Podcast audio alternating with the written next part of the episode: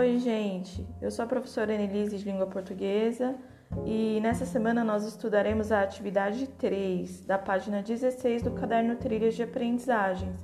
A atividade 3 se inicia falando a respeito de como se proteger através da higienização das mãos. Então, pede o seguinte para vocês observarem a imagem.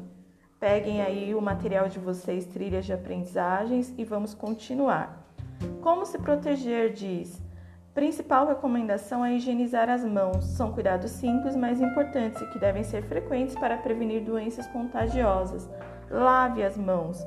Higienize as mãos frequentemente com água e sabão ou use antiasséptico de mãos à base de álcool em gel 70%, tá?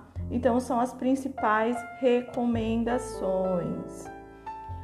Aí o exercício da página 17, o exercício A, fala para vocês descreverem passo a passo de como realizar a lavagem das mãos, de acordo com as imagens do texto acima. Então a imagem vai mostrando exatamente como fazer a higienização das mãos. Já tem aí o primeiro passo, que é passe água e sabão ou álcool 70%.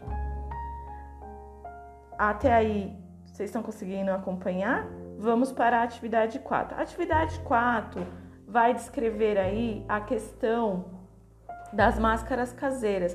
Qual é a importância delas no combate ao coronavírus? Como se proteger através dessas máscaras? As máscaras caseiras são peças agora que são recomendadas para todos. Saiba quais cuidados tomar ao fazer e manusear essas máscaras, que diz o cartaz, tá bom? Máscaras podem funcionar como barreira contra a propagação de novo coronavírus e são úteis em ambientes públicos.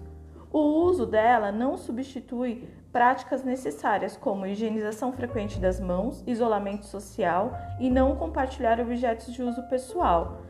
Lembrando quando é essencial usar, quando estiver infectado, para cuidar de quem está infectado e se estiver com tosse e espirrando os cuidados são importantes, tá? A máscara deve ter ao menos duas camadas de pano.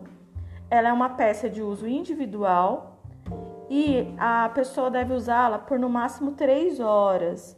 Se possível, passar ferro quente nela, lavar com água e sabão neutro e separar, né, um recipiente ou um saco plástico exclusivo aí para guardar e mantê-la limpa tá bom?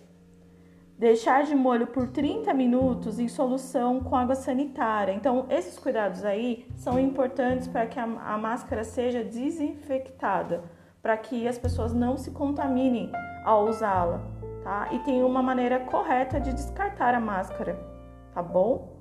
É, como usar e manusear aí? Vem essa segunda parte. Lave as mãos antes de colocar a máscara.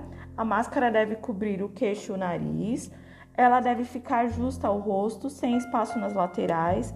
É, enquanto vocês estiverem utilizando a máscara, evitem tocar o pano da máscara e não remova a máscara para falar. Muitas pessoas fazem isso, tá? E é nesse momento que elas podem se contaminar aí. Tire a máscara é, pelas alças laterais e higienize as mãos. Faça a higienização das mãos após o uso. Então são recomendações necessárias aí da Secretaria da Saúde e do Ministério da Saúde, do Governo do Estado de São Paulo. Então são os principais cu cuidados que deve se ter aí com o uso da máscara, lembrando sempre que quem não tiver aí o álcool em gel pode usar o sabão para lavar as mãos, tá? E enfim, são essas as recomendações.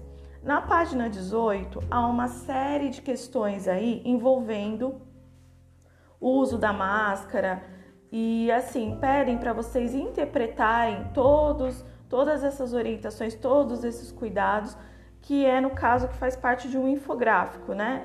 Essa imagem que vocês estão vendo da página 17. Bom, vamos às questões da página 18. Na página 18, nós temos a questão A. De acordo com o infográfico, além do uso da máscara, que outros cuidados também são importantes? Então, eles escrevem aí uma série de cuidados, né? Então, vocês têm que responder de acordo com o que está sendo perguntado na questão. Na B, nas informações em cuidados importantes, por que algumas palavras aparecem grifadas? Então, por que será que algumas palavras aparecem grifadas? Será que é, é porque elas são mais importantes? Aí vocês têm que explicar o porquê que elas são tão importantes.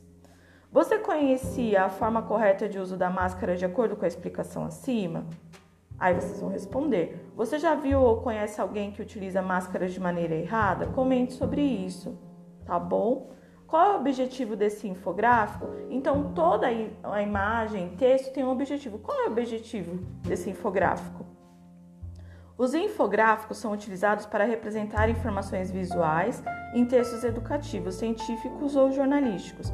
A palavra infográfico é formada pela junção de duas outras palavras existentes na língua portuguesa. Quais são elas? Então, nós temos duas palavras importantes, tá bom? Aí, vocês têm que decifrá-las, ok? Eu espero ter, assim, na medida do possível, explicado o que vocês devem fazer essa semana. Agradeço a atenção de todos. Contem comigo, estudem, esclareçam suas dúvidas e não se esqueçam de me enviar a atividade.